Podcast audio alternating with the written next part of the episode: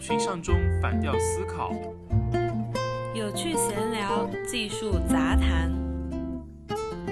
本节目由唱唱反调出品。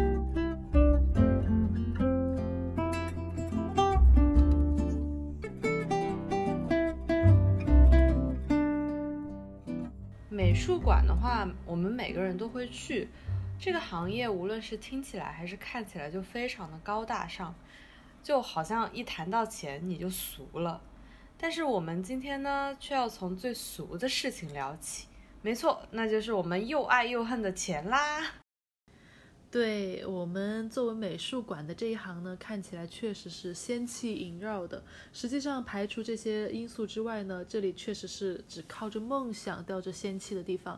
因为这里的人都不算是在为钱工作，因为根本就不要想赚到钱。哎，你说这个话是不是因为你是职场小白，起步工资就比较低？其实慢慢的就好了嘛。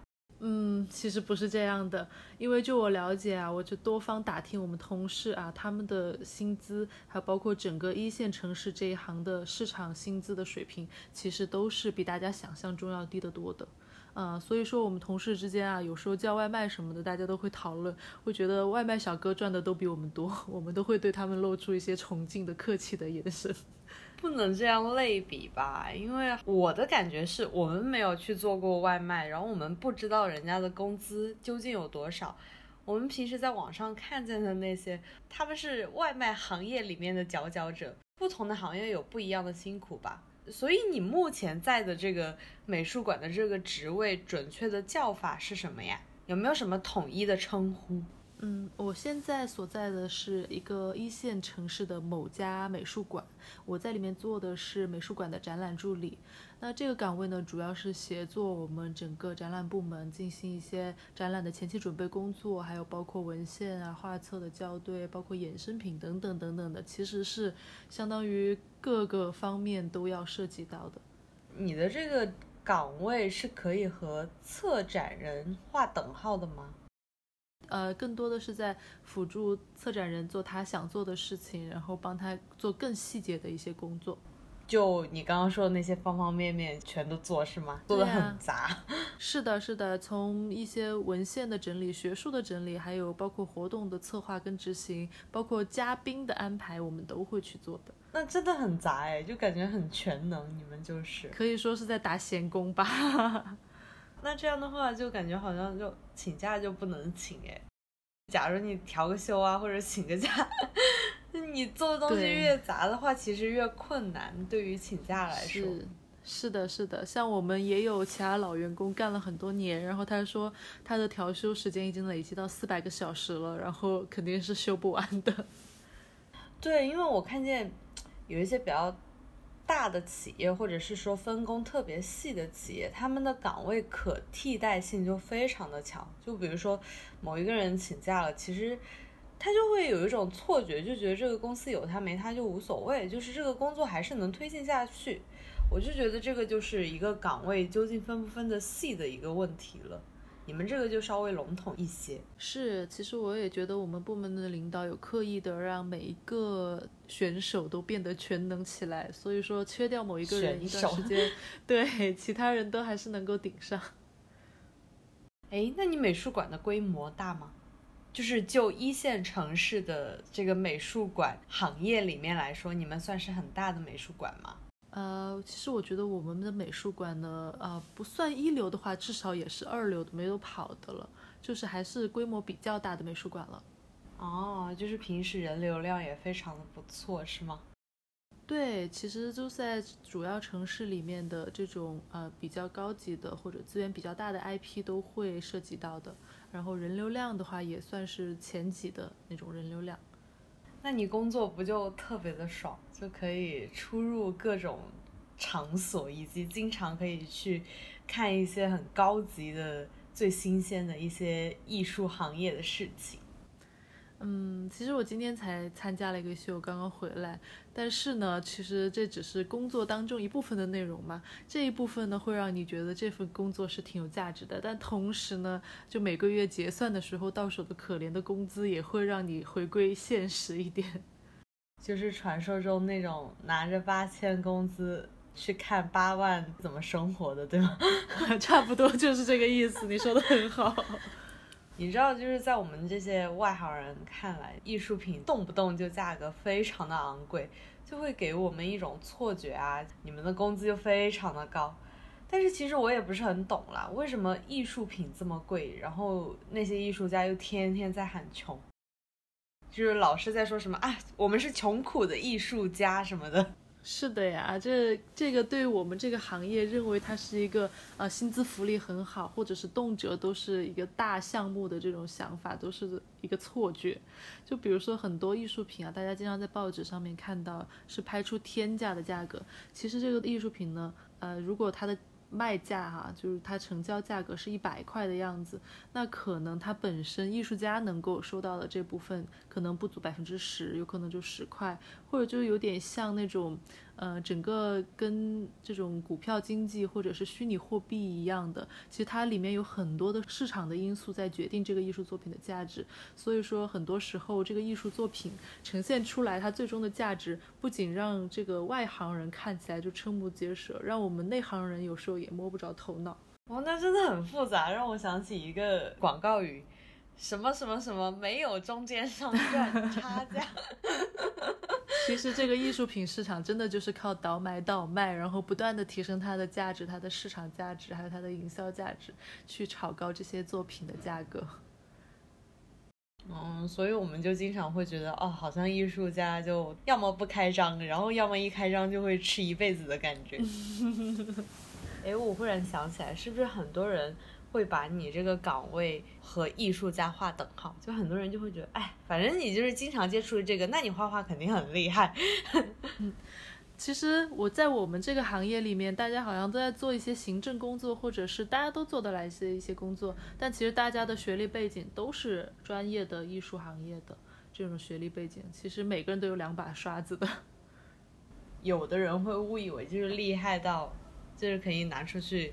卖很高的价格之类的，就觉得好像你对他们会觉得，对，经常会有人就会觉得，哎，你是学画画的，就是他们会把画画就等同于动画设计、油画，然后这些所有的是相通的，对对对，什么都应该要会。那你们的薪水呢？就是是不是艺术品卖的越高，那你的薪水就会越高呢？其实像我们所在的美术馆，它大部分都是承接一些展览的项目。这些项目呢，啊或多或少如果有提成的话，这就是看领导的心情了。但是迄今为止我没有收到过。然后呢，像你说的那种啊，卖一个艺术品，它的价值呢，其实在画廊可能是画廊的这种运营机制，它更多的会给到员工一个提成的方式。但是像我们美术馆所做的这种项目运营，它是不太会涉及到这种同样的运营方式的。嗯，所以你们的薪水是不能跟艺术品的价格画上等号的。嗯，那是当然了。那就是跟卖车一样啊，你天天在那些什么豪车的那些车间里，然后体验馆，但是你就能经常接触到那些能买得起这些车的有钱人，然后但是你却买不起这个车。对。你在美术馆的时候也是啊，就接触这些艺术品和艺术家。你们经常接触这些的话，就同事啊、领导啊，就非常的感性，在艺术的那个精神方面的追求就还挺高的。因为我觉得现在很多的企业，它在企业文化建设的时候就比较死板。你们如果经常接触艺术的话，那是不是就非常的感性呢？就比如说什么开会啊、迟到啊、奖励啊，领导和行政就对你们特别的人性化。啊，并没有感觉这个行业是一个很活跃的行业，或者是一个很感性的行业。但其实呢，任何一个企业，它呃要做大或者要程序化的这些时候呢，他们都还是会用一种比较理性。比较经典的、传统的、比较僵化的一个管理，比较经典，对，就是就是那些商业书籍上那一套一套的东西，并不会像一个创业公司大家想象中那么那么 relax 的一个风格，比较严谨吧。和可以说，在这在我们看来，这种束缚还是比较多的。你觉得最大的束缚是什么？啊、因为在我们看来嘛，进入这一行其实就像我之前提到的，其实大家都不是特别是只专注于钱这种回报才进来的，所以大家肯定还是会有一些幻想、一些精神的追求在里面。但同时呢，这个呃行业里面的管理又跟其他普通的呃讲求绩效的公司并没有什么太大的差别。你会感觉你怀揣着梦想过来，对对对，其实现实并不是那个样子吧？你会觉得可能理想化的东西就会被剔除一些了。打破梦想了，是，并没有自己想象的多，就是这样。嗯就尤其牵扯到你一开始提到的薪资这一方面，是吗？所以说，在这个城市的行业里面，所要面临的困难是面对自己的这个精神的追求啊，同时就要去认清现实，去认真的对待这个乏味而贫困的一个生活状况。所以说，刚入职场呢，啊，主要是感觉到这种人际关系啊，也是一团乱麻一样的，自己有一些难适应吧。同时，这种现实啊，你要呃交房租、交水电这种现实的状况，其实都是需要去面对的。所以我现在有时候回想起来我，呃初中还是高中看的一部小说里面，他讲到当时这种一线城市的所谓都市丽人哈，可能穿梭在这种呃穿梭在下班后的这种酒会啊，或者是灯红酒绿的一些社交场合之后啊，可能到了凌晨回到家里的褪下一身疲惫之后，再看着自自己这个十几平米的小出租屋，就好像回到了一个现实，有一个巨大的一个落差感在里面。我觉得我现在有点体会到了。所以你就并没有在自己的出租屋居高临下的看着这个不夜城的车水马龙，对，就没有那种内心的感叹了吗？这只是我这是在我居住的小平房里面看着这个城市 寂寞的夜景。就没有那种很很豪华的出租屋是吗？对的，是没有这种地方存在的。哎，那你有遇到过印象特别深的事情嗯，其实刚入职场不久，我我遇到的事情不算特别的多，但是呃，在我印象中有好事跟坏事都有。让我印象特别深的一件很巧的事就是，呃，因为我刚来到这个地方嘛，然后正在就是适应这个职场的时候呢，啊、我突然有一天就接到一个通知，让我去接待一位马上就要在我们展馆办一个个展的艺术家。然后呢，我才发现这一位啊，去到那里才发现他就是我之前想考的一个博士生的导师。所以我真的当时见面的时候，我就觉得 哦，那对是赚到了。然后我就上去介绍我自己，然后并且跟他要了联系方式。我觉得这个真的是很妙的一件事情。就是缘分了。就无论你考不考博，然后，但是你们能保持一个联系，人生还挺奇妙的，就是那种感觉。对，那一刻我真的有一种宿命感，而且觉得非常幸运。这是一方面好事，那你有遇到什么很糟心的事吗？就比较典型的那种。当然，当然，因为我来到这个公司之后嘛，有些合同我们也会去拟，然后我突然发现我们就变成一个甲方公司了，因为我之前老是听我的朋友他们说他们想去做甲方，然后不用再去满足别人的要求，然后我就很开心很快乐。每一个设计师的理想就是下辈子不要做乙方。对，然后我觉得我自己做了一个甲方之后非常开心。然后虽然说对乙方他们还是客客气气，尽量去配合他们的要求，但是有一次，居然我在跟一个乙方公司联络的时候，然后对方居然在我们这个项目的一个关键时间节点就耽误事儿了，他就做错了很重要的一件事情，搞得我们整个项目后续都连接不上啊。然后我们这边的管理人员就非常的愤然后直接发了一串语音跟我，叫我言辞的去跟对方沟通。然后我就在群里用我们管理者的语气，然后呃非常大力的指责他们这种不专业的行为，让他们马上对弥补掉这一个问题。但是没想到对方紧接着给我回过来三个问号，然后开始长篇大论的呃指责我们说你要搞清楚状况，对他居然就反过来反咬一口对我们生气，说你要搞清楚状况，不要再威胁我了，什么等等诸如此类的话，就搞得我非常懵。然后我就觉得，我居然作为一个甲方，还是被乙方吼了，还是做伏低做小了，我就真的很气。啊，我觉得其实无论甲方或者乙方，我觉得他们两个之间的事情是永远嗯扯不完的。就是自己站在自己的角度，就总有自己的理由，反正就是互相看不惯嘛。不过我就觉得，就我这个既做过甲方又做过乙方的人看来，学会最大的事情就是两个字：隐忍。我就觉得甲方和乙方沟通成本有时候是非常大的，就是隐忍的话是能把这个矛盾矛盾最小化的，因为两个人最终要达到的是同一个目的嘛。把一些所谓的很愤怒的这个情绪吞进去的话，其实能很快的推进这个项目。嗯，那你对美术馆展览助理这个岗位有什么比较好的 tips 分享给有兼职场的朋友们？其实我觉得也是我呃做人的一个。信条吧，就是仰望星空，脚踏实地。我觉得始终是心里要怀揣着自己的本心，一个呃最高远的一个追求，同时要呃踏实的生活。就感觉现在大家生活好了，精神需求也就高了嘛。其实我还比较看好美术馆这一行的，感觉以后这个市场需求就会非常的大。我最近观察到，就是 很多房地产老板或者是其他比较富足行业的老板，都还挺喜欢去搞个美术馆啦、书店啦、博物馆啦，就 对，就是好像这是一个门面，对，要让大家觉得，嗯，我不是一个商人，我是一个文化人。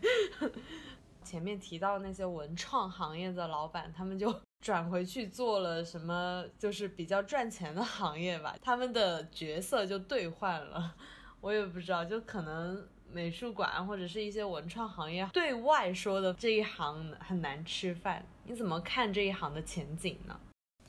其实我觉得现在吧，大家也知道，中国也在进行一个转型嘛，大家经济也有大幅度提升，所以未来呢，这个行业可能还是比较有发展的潜力的。其实作为买艺术品的这个事呢，其实离大家也并不是那么遥远，普通人也可以进行投资。如果是我的话，我在工资允许的情况下，也会去进行一些艺术品收藏，或者包括一些周边产品的购买。呃，比如说。呃，我工资如果有一百块啊，这个东西卖二十块的话，我肯定就会毫不犹豫的去卖我喜欢的这些东西。嗯，就是说，但是美术馆或者说是艺术这个行业呢，其实本身就很依赖社会生产力的水平。就比如说我们现在的生活就是。呃，即将迈入小康的这么一个阶段，也许大家手里都有点闲钱的时候，这个时候艺术就是一个非常锦上添花的事情。但是有可能啊，在我的心中，随时都存在着这种焦虑感，就是随时这个行业都有可能成为呃一个消失的行业。就是说，呃，我们所谓的这种陶冶情操的东西，很有可能随着经济的滑坡，或者是社会的动荡，或者是一些其他的因素。任何的因素都有可能啊，使这个行业就变得不那么重要了，瞬间就可能民间资本就是撤退，然后我们所谓的这些美术馆可能大批的都会倒闭，这是我看来的一些情况，可能是喜忧参半的吧。就比如说最近的一些新闻呀，大家也都知道哈，一些资本资本家的垮台，或者说资本家的退出一些艺术品市场，都会影响到大批的这种美术馆或者画廊的前景的。总而言之，你是每天既担心又害怕，然后但是又兴奋的在工作，是吗？其实我早就认清这个现实了，无所谓的。嗯，其实我就觉得一个行业的消失嘛，也会带动另外一个行业的升起。不要这么悲观，但是也不要这么的兴奋。我们前面几期也有讲一些类似于对未来行业的一个前瞻，前面有讲那个 WAIC 和那个数字货币，其实也有提到这个行业转变的一个事情。最重要的还是自己一步一步的向前踏嘛。你想，无论这个公司倒闭，或者是这个公司。做的再好，你的你的薪水也不可能说一夜之间暴涨，或者是一夜之间暴跌。对，说到这个，就是你有没有什么对即将步入美术馆这一行又还没有一脚踏进来的人，就是你有没有想对他们说的话呢？嗯，我觉得吧，就是始终是不要忘记自己为什么会选择这个行业，就是你的追求、你的初心的东西。